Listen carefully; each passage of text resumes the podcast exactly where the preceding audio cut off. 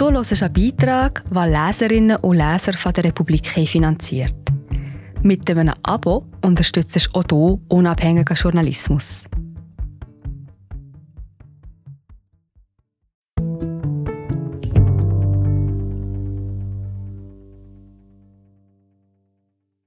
Ilfete Fanay kam als Kind aus dem Kosovo in die Schweiz. Bald regiert sie den konservativen Kanton Luzern mit. Die Geschichte einer Aufsteigerin. Die Pionierin von Carlos Hannemann, gelesen von Regula Imboden. Als Ilfete Fanay sich mit 20 Jahren in Sursee einbürgern ließ, fragte die Kommission sie nicht nach Flussnamen oder nach Bergen, nicht nach Dorfbeizen oder lokalen Bräuchen, Stattdessen fragten die Kommissionsmitglieder, wo sehen Sie künftig Ihre Rolle in der Schweizer Gesellschaft? Fanay findet das bis heute eine kluge Frage. Keine, die Wissen abklappert, sondern Pläne. Eine, die nicht in die Vergangenheit schaut, sondern in die Zukunft. Kein Misstrauen, sondern Neugier. So könnte man alle willkommen heißen. Was haben Sie hier noch vor? Niemand dachte damals, dass Ilfete Fanay 20 Jahre später Regierungsrätin würde. Es ist Viertel nach elf, Sonntagmorgen, der 14. Mai 2023.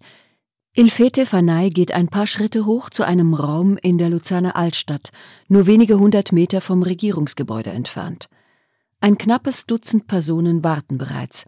Kantonsrätinnen, Parteisekretäre, Beraterinnen. Man gibt sich locker – man gibt sich zuversichtlich, aber alle wissen, heute steht viel auf dem Spiel, sehr viel. Acht Jahre lang war Luzern rein bürgerlich regiert, rein männlich noch dazu. Die Sozialdemokraten hatten 2015 ihren Sitz in der Regierung verloren und die Rückkehr nicht geschafft. Das hat die Partei erschüttert, sagt Helene Meyer-Jenny, ehemalige SP-Kantonsrätin und enge Wegbegleiterin von Fanay. Ilfete war direkt betroffen und bekam das hautnah zu spüren. Nach Jahrzehnten in der Regierung fand sich die SP auf einmal in der Opposition wieder. In dieser schwierigen Zeit übernahm Fanay das Fraktionspräsidium. Vier Jahre führte sie die Sozialdemokratinnen im Kantonsrat an.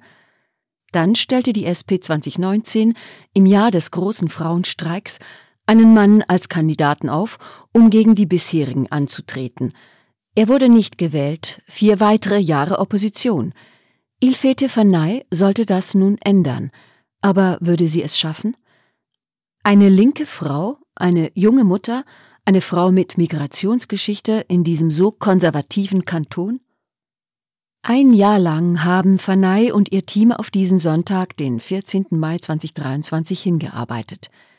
In dieser Zeit begegnete sie vielen Zweiflern, Leuten, die Fanei unterschätzten, Leuten, die dachten, sie schaffe das nie, Leuten, die hinter vorgehaltener Hand sagten, ausgerechnet eine mit so einem Namen? Früher raubten solche Aussagen Fanei Energie, aber irgendwann, sagt sie, waren ihr solche Sätze egal. Sie hörte auf, gefallen zu wollen. Sie war sie. Ich hatte Vertrauen, dass ich es schaffen kann, sagt sie. Im ersten Wahlgang Anfang April machte Fanei ein sehr gutes Ergebnis, Trotzdem war sie unsicher. Für den zweiten Wahlgang sprach sich die Mitte für Fanei aus, eine wichtige Empfehlung, die sie schon zuversichtlicher werden ließ. Aber eine Woche vor der Wahl sagte Fanei auch, wenn es jetzt nicht klappt, können wir es die nächsten acht oder zwölf Jahre vergessen. Kurz vor zwölf Uhr treffen die Resultate aus den ersten Gemeinden ein. Fanei und ihr Team gehen ins Red Roof, eine Whiskybar, die aussieht wie eine Bankfiliale. Sie muss an diesem Sonntag, an dem im katholischen Luzern fast alle Lokale geschlossen haben, als Festlokal der Sozialdemokratie herhalten. Auf den Tischen stehen Gläser, Erdnüsse und Oliven. Aus den Boxen scheppert Rockmusik. Die noch wenigen Gäste schießen Selfies mit der Kandidatin. In der Hand des Parteipräsidenten David Roth leuchtet ein weißer Handybildschirm. Alle paar Sekunden zieht sein Daumen an der Oberkante und aktualisiert die Seite mit den Wahlergebnissen. Es ist 12.03 Uhr, die Kirchenglocken läuten. Ilfete Fanay richtet sich den Kragen und zieht den Gurt an. Jahrzehntelanges Gatekeeping. Ilfete Fanay musste in ihrem Leben oft vorangehen. Sie war die erste kosovarische Schülerin in ihrem Schulhaus in Sursee, die erste kosovarischstämmige Stadtparlamentarierin in Luzern, Kantonsrätin, Kantonsratspräsidentin und höchste Luzernerin. Und jetzt also Regierungsrätin. Nie zuvor hat eine gebürtige Kosovarin in der Schweiz so hohe politische Ämter erreicht. Es gibt andere Regierungsmitglieder, die Abschied und Ankunft in sich tragen. Maria Papa, wir sind gerade wieder da. Hallo, ich bin Marie José, Wissenschaftsjournalistin bei der Republik. Und ich tue dich hier kurz stören. Mir gefällt bei der Republik, dass sie vertiefen.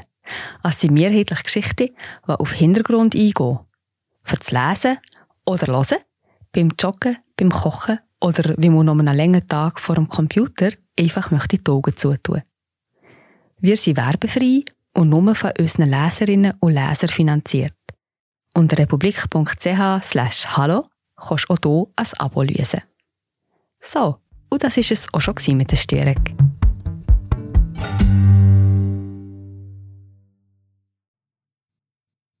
Kind kalabrischer Eltern, präsidiert die Stadt St. Gallen. Der Genfer Staatsrat Antonio Hodges floh aus der argentinischen Militärdiktatur.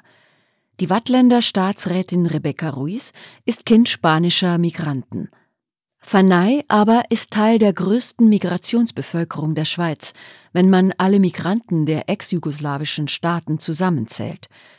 Sie vertritt eine neue Schweiz, die längst nicht mehr so neu ist, wie sie heißt. Die ersten Gastarbeiter aus dem ehemaligen Jugoslawien kamen vor 60 Jahren in die Schweiz. Fanays Vater selbst zog vor 40 Jahren hierher. Es fiele schließlich niemandem ein, den Gotthardstraßentunnel als neu zu bezeichnen. Merita Shabani, die stellvertretende Chefredaktorin von Baba News, findet es bezeichnend für dieses Land, dass Fanay dennoch eine Pionierin ist. Die Schweiz betreibt jahrzehntelang Gatekeeping. Einzelne schaffen es nach oben, aber nicht dank, sondern trotz dieses Systems. Ilfete Fanay kam in die Schweiz, da war sie neun Jahre alt. Der Vater war kurz nach ihrer Geburt in die Schweiz gezogen, um als Saisonnier zu arbeiten. Neun Monate im Jahr schuftete er in einer Brauerei, Drei Monate kehrte er zurück zur Familie. Nach sieben Jahren durfte ihm die Familie in die Schweiz folgen. Ilfete und ihre ältere Schwester waren da bereits eingeschult, also blieben sie bei der Großmutter in einem Dorf bei Prizren im Süden des Kosovo, der damals noch zum zerfallenden sozialistischen Jugoslawien gehörte. Fanay verbrachte ihre Kindheit auf dem Land zwischen Aprikosen, Birnen und Nussbäumen. In Slowenien, Kroatien und Bosnien herrschte Krieg, im Kosovo drängten Albaner auf Unabhängigkeit. Zwei Jahre nachdem die Mutter und die jüngeren der insgesamt fünf Kinder in die Schweiz gezogen waren, hatte die Großmutter genug. Sie wollte die Verantwortung für die Enkel nicht länger tragen. Sie setzte sich mit Ilfete und ihrer Schwester ins Flugzeug, lud die Kinder ab und kehrte zurück. So landete Ilfete Fanay 1991 in Sursee, einem Ort, in dem sie niemanden kannte und verstand und den sie heute ihre Heimat nennt. Die Resultate aus den ersten 17 Gemeinden treffen ein. Claudia Huser, die direkte Konkurrentin von der GLP, liegt vorn.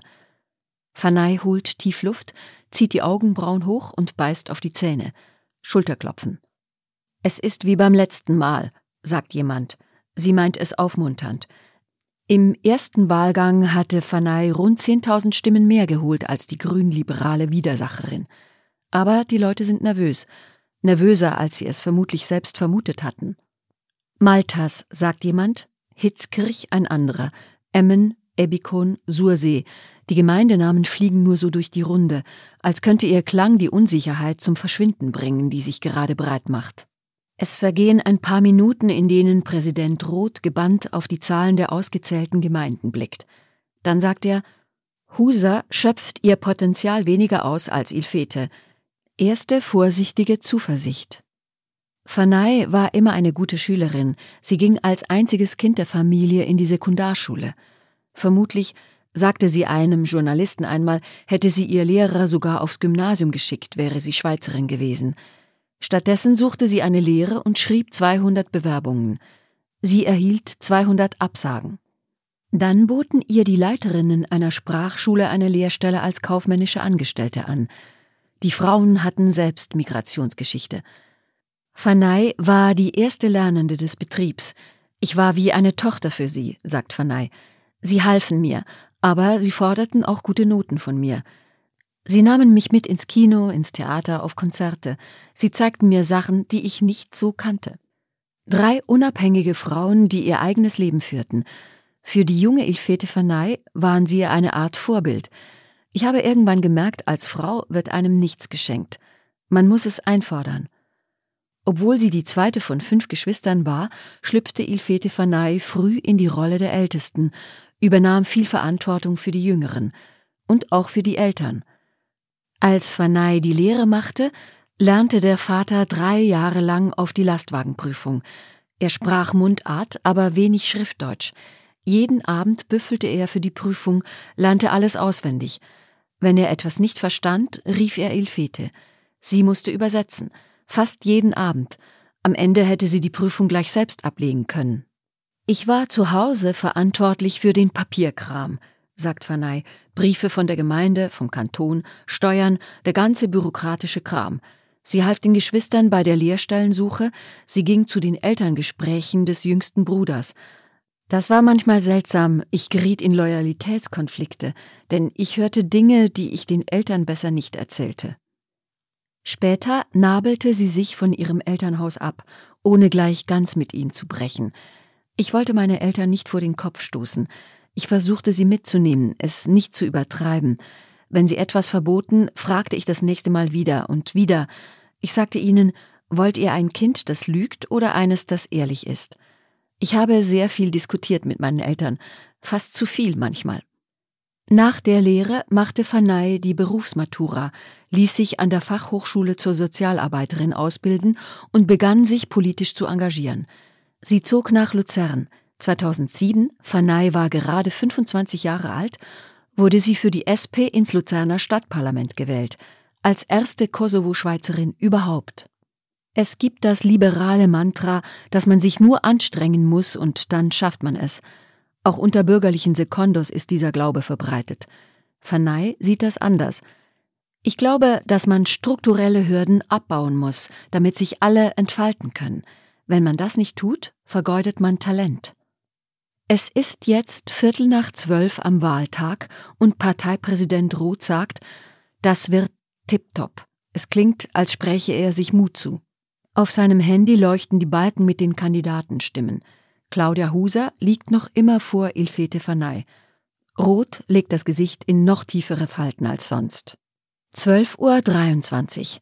Die Ergebnisse aus der Stadt Luzern sind da früher als erwartet. Fanay liegt jetzt 6000 Stimmen vor der Widersacherin. Die ersten Genossen in der Whiskybar murmeln, das sollte reichen. Alle paar Minuten kommt jetzt jemand zu Fanay und hält ihr ein Handy vors Gesicht. Neue Gemeinden, neue Zahlen. Zeit für ein Käsesandwich. Die Stimmung löst sich allmählich. Die Umarmungen zur Begrüßung werden jetzt länger, herzlicher. Es sind schon fast Gratulationen. Noch traut sich niemand es auszusprechen, aber das Lachen wird breiter, auch beim Parteipräsidenten Roth. Dann kommt Parteisekretär Sebastian Diesler um die Ecke. Es ist gegessen, sagt er. 12.36 Uhr. Diesler ist der Erste, der es wagt, es offen auszusprechen. Die neue Regierungsrätin des Kantons Luzern heißt Ilfete Fanay. Politisiert wurde Fanay in den Nullerjahren, als die SVP zur stärksten Partei aufstieg und das Land breite Integrationsdebatten führte, fast immer ohne die Stimme der Migrationsbevölkerung. Das wollte Secondos Plus ändern, eine Bewegung, die im Nachgang von Krawallen am 1. Mai 2002 in Zürich entstand, für die damals Secondos verantwortlich gemacht wurden. Zu den Gründerinnen gehörten unter anderem Ivica Petrusic, damals Einwohnerrat in Aarau, später Großrat im Aargau, oder Sibel Arslan, die heutige Nationalrätin aus Basel. Und bald kam auch Ilfete Fanay dazu. Wir wollten die Deutungshoheit, sagt Petrusic. Wir wollten gefragt werden und selbst reden, wenn es um uns ging. Wir wollten sichtbar werden, sagt Fanay.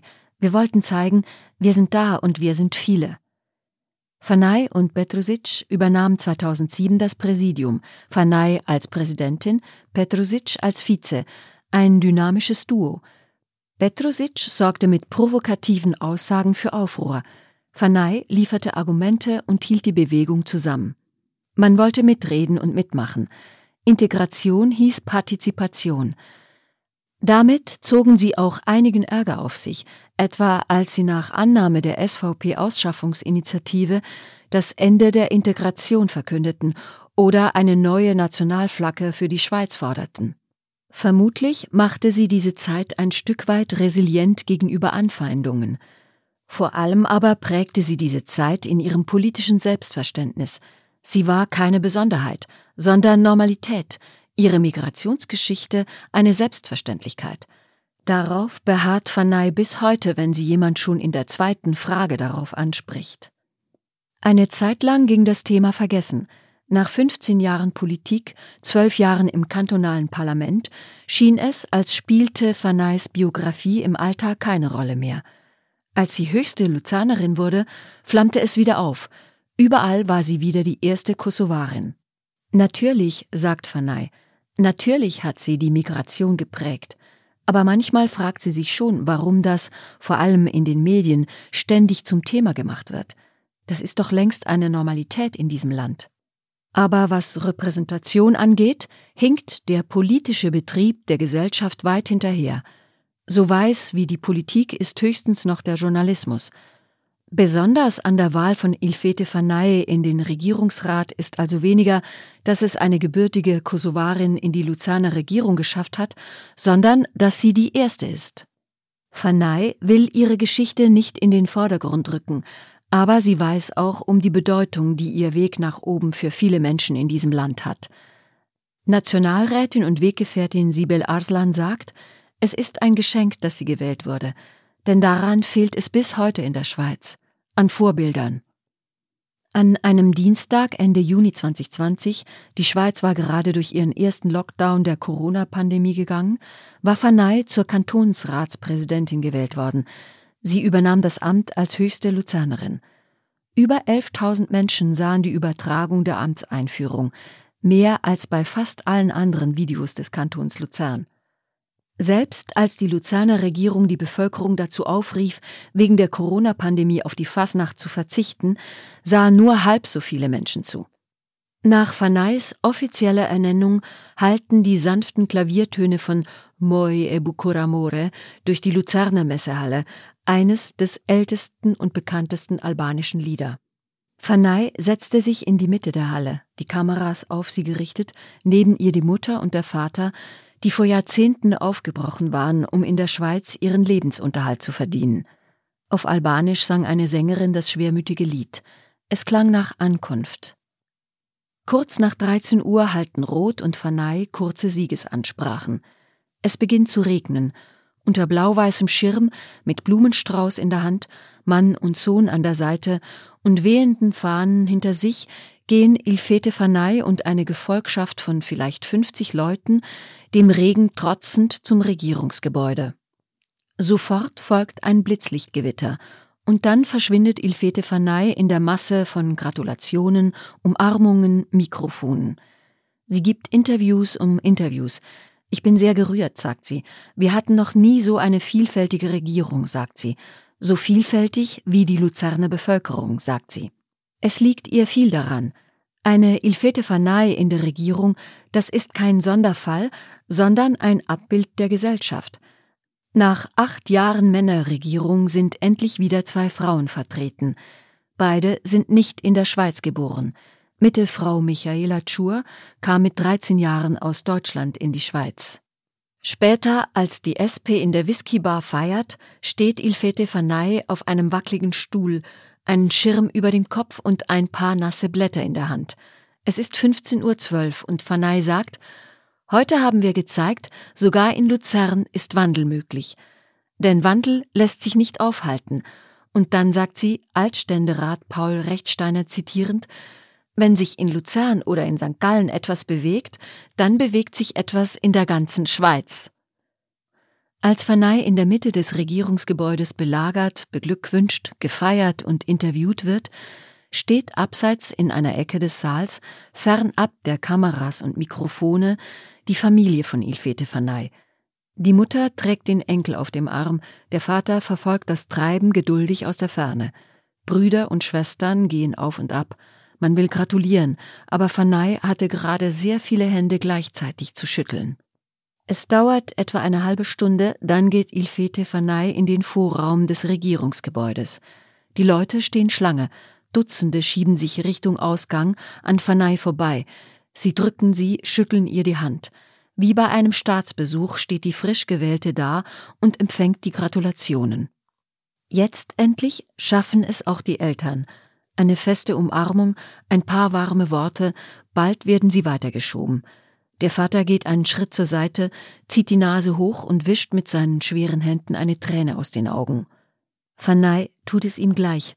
Dann dreht sie sich weg, wendet sich wieder dem Menschenstrom zu und streckt die Hand aus, um aufs Neue gedrückt zu werden.